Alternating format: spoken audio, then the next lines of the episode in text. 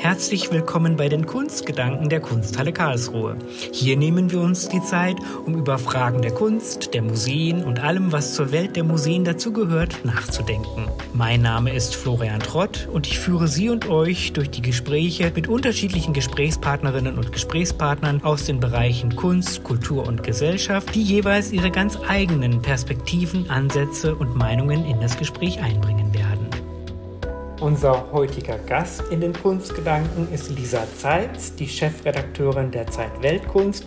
Vielen Dank an Sie, liebe Frau Zeitz, dass Sie sich die Zeit für dieses Gespräch nehmen und vor allem, dass Sie Ihre Kunstgedanken mit uns teilen.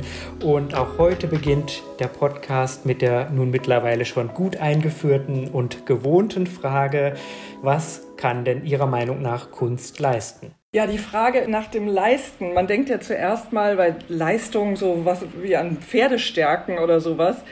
Wenn ich drüber nachdenke, dann könnte die Frage lauten, was kann Kunst? Und Kunst kann ja unheimlich viel. Also Kunst kann inspirieren, erotisieren, politisieren und so weiter.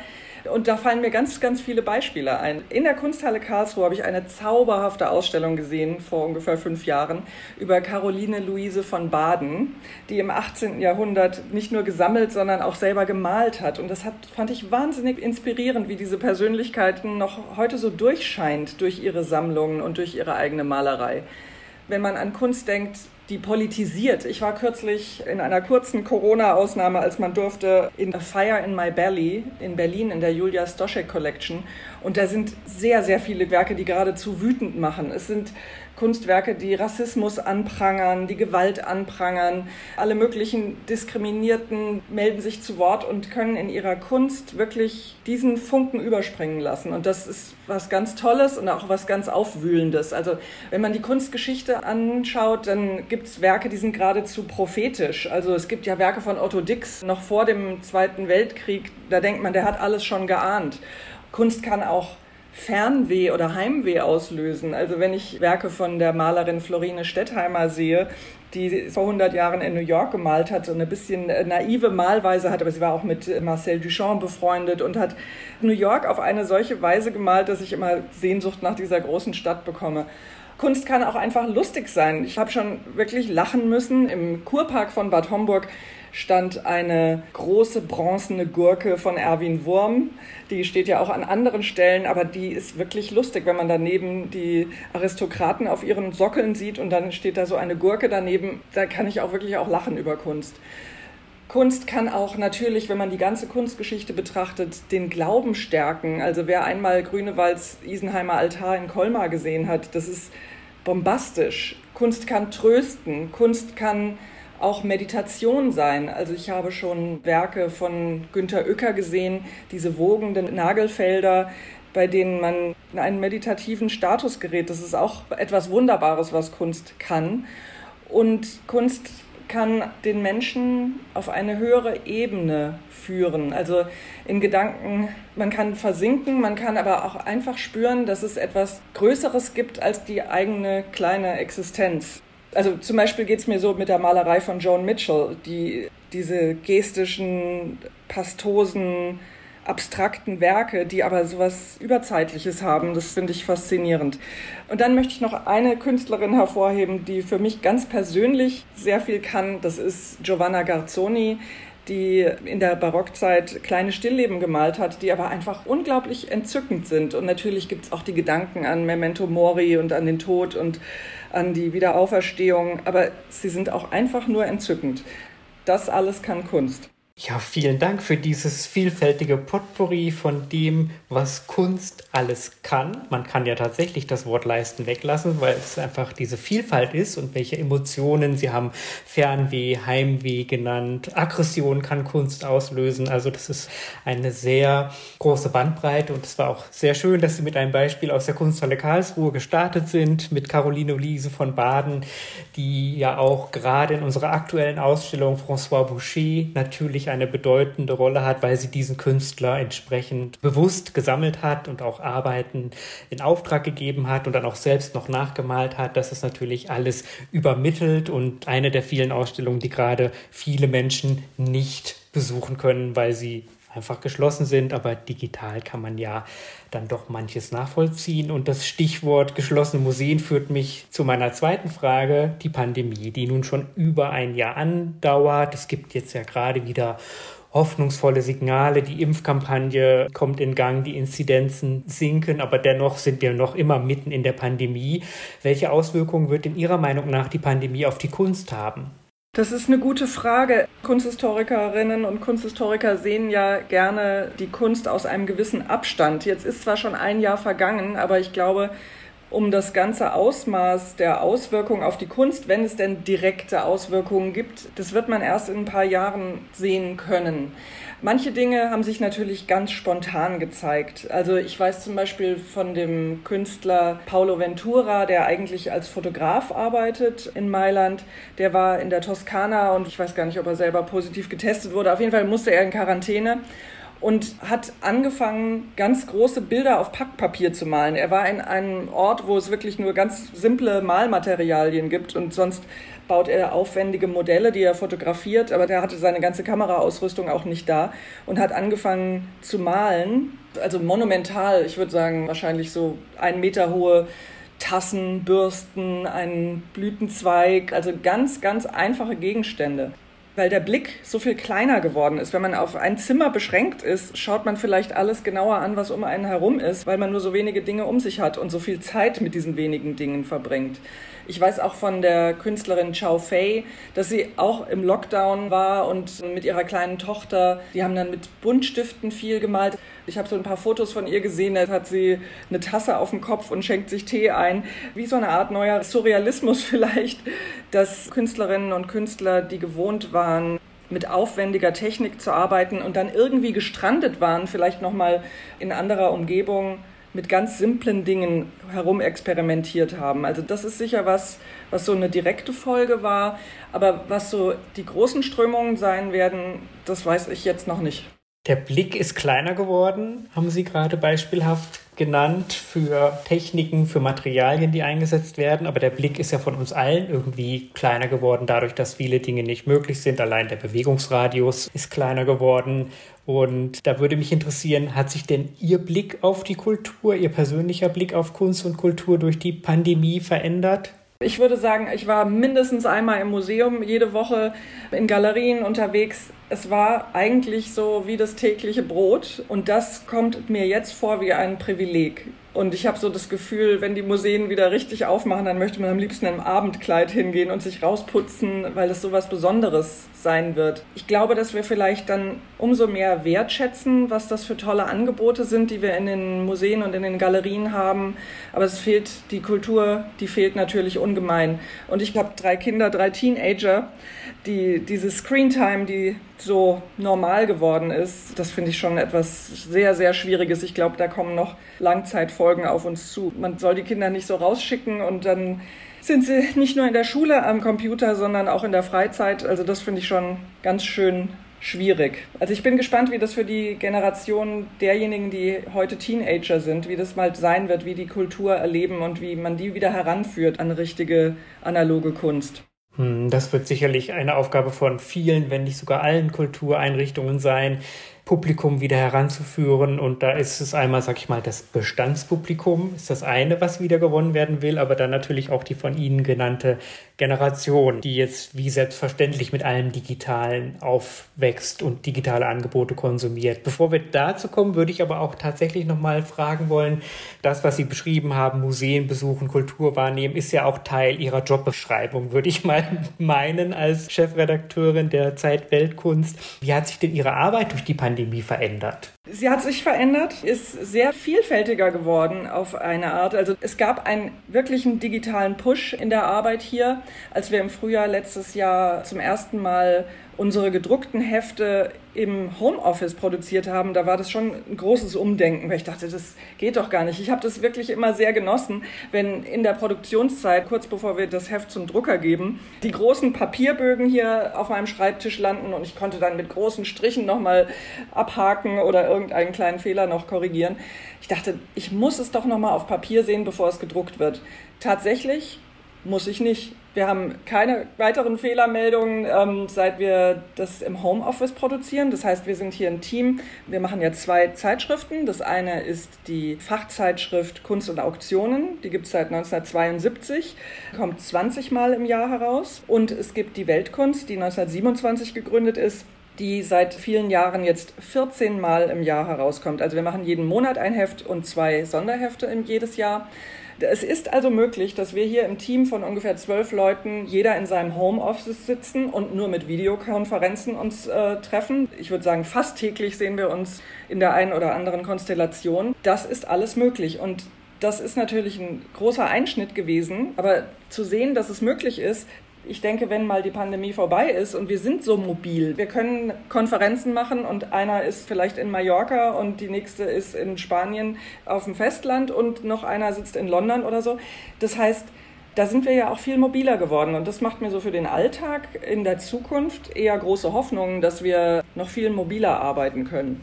Also im Moment Homeoffice heißt, die meisten sitzen in Berlin oder in München oder in Hamburg, aber es ist eben auch bald möglich, dass wir Reisen und Produzieren besser verbinden können. Das finde ich schon mal gut. Der digitale Push, den die Krise hier befördert hat, der hat auch tolle Sachen hervorgebracht. Also wir haben natürlich unsere Social-Media-Aktivitäten auf Instagram, Facebook und auch Twitter verstärkt. Unsere Webseite, die ja ein Online-Journal ist, weltkunst.de, hat täglich neue Beiträge. Jetzt, das ist auch gesteigert im Vergleich zu dem, was vor der Pandemie, was wir da gemacht haben. Wir haben zwei Newsletters ins Leben gerufen. Der eine ist ein ganz persönlicher, den ich schreibe. Der kommt jeden Freitag heraus, hat Tipps fürs Wochenende und ganz persönliche Empfehlungen, Beobachtungen, Tipps. Also das können Ausstellungen sein, das können Auktionen sein, das können Bücher sein, Galerien, Museen also sehr persönlich eingefärbt. Und dann gibt es noch den Newsletter W. Das ist knallharte Kunstmarktanalyse. Der kommt jeden zweiten Dienstag heraus und hat dann zum Beispiel sowas wie die Preisentwicklung auf dem Markt für Barockmöbel oder auch was könnte die Bedeutung der Kryptokunst für den Kunsthandel sein? Also das sind zwei Newsletters, die sehr, sehr erfolgreich sind und das hätte ich gar nicht gedacht, aber da haben wir ein Publikum schon von über 25.000 Leuten, die das abonnieren.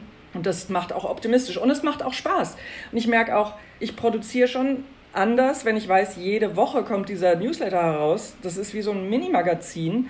Da kann man auch viel öfters Ja sagen. Also ich weiß, äh, so und so viele Geschichten passen ins gedruckte Heft. Da muss ich meistens Nein sagen, wenn jemand mit einer Idee kommt, auch wenn es manchmal eine wirklich gute Idee ist, weil wir haben einen beschränkten Platz. Aber dieser Kanal des Newsletters ist eben nochmal eine weitere Möglichkeit, Themen aufzugreifen und vielleicht auch manchmal schneller zu reagieren. Wenn ich weiß, am Wochenende findet das und das statt und hier beginnt die Triennale in Brügge oder sowas, dann ist das das, obwohl das ist ja kein spontaner Event, aber sowas kann man vielleicht noch eher mit aufnehmen als im Heft das eine Weile braucht, bis es gedruckt ist und dann auch am Kiosk oder im, beim Abonnenten, bei der Abonnentin landet. Der digitale Push ist noch nicht vorbei, es geht ja weiter. Wir haben Events gemacht, wir haben tolle Sachen organisiert, zum Beispiel mit der Deutschen Oper in Berlin, eine Rieseninstallation mit der Künstlerin Christine San Kim und natürlich auch Feste und ein Salon mit Talks und das alles kann natürlich nicht so stattfinden, aber das hat sich dann auch entwickelt in einen Podcast, den wir jetzt jeden Monat machen. Also ich habe gerade kürzlich vor ein paar Tagen mit Benedikt Savoy über die Benin-Bronzen gesprochen. Mit Alicia Quade, mit der Künstlerin, habe ich über das Gärtnern gesprochen. Also es gibt dann doch im Digitalen auch tolle Formate, die sich entwickeln, wo auch der Medienkonsum der Menschen sich entwickelt und dem kommen wir dann auch nach und machen eben jetzt Podcasts. Also das finde ich schon auch sehr spannend und sehr dynamisch. Das Bild vom digitalen Push gefällt mir sehr gut und auch ja unser Gespräch ist ja quasi Teil des digitalen Pushs der Kunsthalle Karlsruhe, die sich ja auch im ersten Lockdown im März 2020 überlegt hat, welche neuen Formate könnten zu dem Haus passen. Und da sind die Kunstgedanken mittlerweile eine feste Säule. Und auch bei uns hat sich der Arbeitsalltag doch deutlich verändert, was jetzt mobiles Arbeiten angeht, was der Umgang mit Videokonferenzen angeht. Und da bin ich auch sehr sicher, dass Dinge nach einem Ende der Pandemie nicht weggehen werden, sondern natürlich die Vorteile, die gesehen werden und die ja auch da sind, dass das weitergeführt wird. Der digitale Push hat eben, wie gerade schon gesagt, auch die Kultureinrichtungen beflügelt, manchmal notgedrungen, aber es ist sehr viel kreatives Potenzial freigesetzt worden. Meinen Sie, dass dadurch nach einem Jahr Pandemie die Ansprüche der Konsumentinnen und Konsumenten, der Nutzerinnen und Nutzer schon gestiegen sind, was digitale Angebote von Kultureinrichtungen angeht, weil am Anfang, sage ich mal, war sehr viel schnell gemacht. Hauptsache, es wird experimentiert, aber ich könnte mir vorstellen, dass vielleicht so die Anspruchshaltung, die Erwartungshaltung doch nach einem Jahr schon deutlich gestiegen ist, oder? Ja, ich glaube, die ist gestiegen. Also es gibt ja Museen, die da auch Vorreiter sind. Ich glaube, in Frankfurt äh, mit Schirn und Städel werden ganz tolle Sachen gemacht.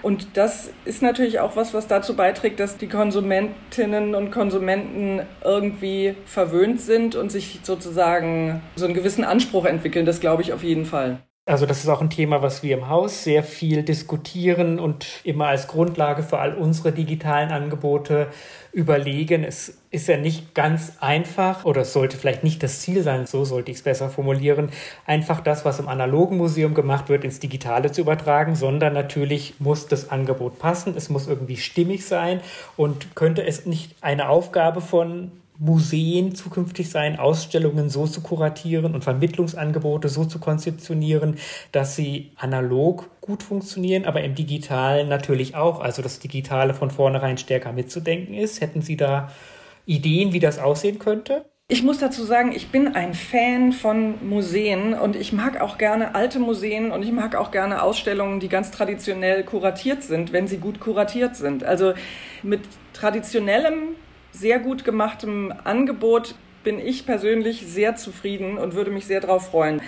Wenn man überlegt, es gibt ja jetzt mittlerweile auch in der Architektur schon den Einfluss von Instagram. Also das ist so, wenn Restaurants gebaut werden oder wenn Hotels oder sonst was gebaut werden, dass man dann schon Orte mit einplant, die besonders gut sich für Instagram, für Selfies eignen. Muss man das beim Kuratieren einer Ausstellung ähnlich denken. Also ich kann mir vorstellen, dass so das Drumrum-Programm, dass man das ruhig für die Mediennutzung der jungen Leute mitdenken soll. Aber die eigentlichen Ausstellungen, meiner Meinung nach, müssen nicht anders kuratiert werden. Aber es ist wie, sagen wir mal, wo baut man den Museumsshop hin nach einer Ausstellung? So Exit through the Gift Shop heißt doch eine Aktion von Banksy oder ein Film dieses Mitdenken des Digitalen im analogen, in der analogen Ausstellung, ich glaube, ich halte es nicht unbedingt für notwendig. Aber sagen wir mal so, es wäre schön, wenn es dann vor dem Museum eine riesengroß aufgezogene Wand gibt, auf der zum Beispiel Details eines Stilllebens oder was auch immer ausgestellt ist, dann zu sehen sind. Vor dieser Wand kann man sich dann sehr gut mit solchen Motiven als Selfie ablichten. Sowas kann man wahrscheinlich mitdenken. Aber für meinen Geschmack muss sich die eigentliche Ausstellung nicht dem digitalen Verhalten anpassen. Also ein klares Plädoyer. Die traditionelle, gut gemachte Museumsarbeit wird weiterhin Bestand haben. Wir sind uns denke ich, auch alle einig, dass auch der Besuch im Museum, das soziale Erlebnis, mit Freunden, mit Familie ins Museum zu gehen, sich mit anderen Besucherinnen und Besuchern auszutauschen, die Aura des Originals zu erleben, das Gesamterlebnis Museumsbesuch zu genießen, das wird sicherlich nicht ersetzt werden. Und da kommen wir zurück zu einem Aspekt, den wir gerade schon hatten, dass natürlich einfach auch bei dem jüngeren Publikum dafür geworben werden muss, dass man doch auch vor Ort ins Museum kommt. Es wird ja derzeit viel über die Notwendigkeit einer neuen Relevanz von Kultur diskutiert. Wie können denn Kultureinrichtungen Ihrer Meinung nach ihre gesellschaftliche Relevanz verdeutlichen? Für mich ist es wichtig, dass schon Kinder die Möglichkeit haben, sich im Museum irgendwie zu Hause zu fühlen. Also ich finde es ganz wichtig, dass die Sammlungen, die im Museum zur Dauerausstellung gehören, dass man da Lieblingsbilder entwickelt. Ich finde es wichtig, dass Schulen in die Museen hineingehen und zwar verstärkt dass auch die Freizeit im Museum mitgedacht wird aus verschiedensten Teilen der Bevölkerung. Und da gibt es ja schon viele tolle Initiativen. Also ich kenne das aus New York, wo ich äh, länger gelebt habe. Da gab es dann Single-Abende im Whitney Museum, wo sich Freundschaften und Beziehungen angebahnt haben, wo sich Gleichgesinnte über Kunst unterhalten konnten und mehr. Also ich finde es wichtig, dass man sich was einfallen lässt und das Museum auch als Ort zu dem man geht und mit dem man verschiedenste Aktivitäten verbindet. Ich weiß nicht, ob sowas wie Cocktail Hour im Foyer möglich ist oder sowas in der Art.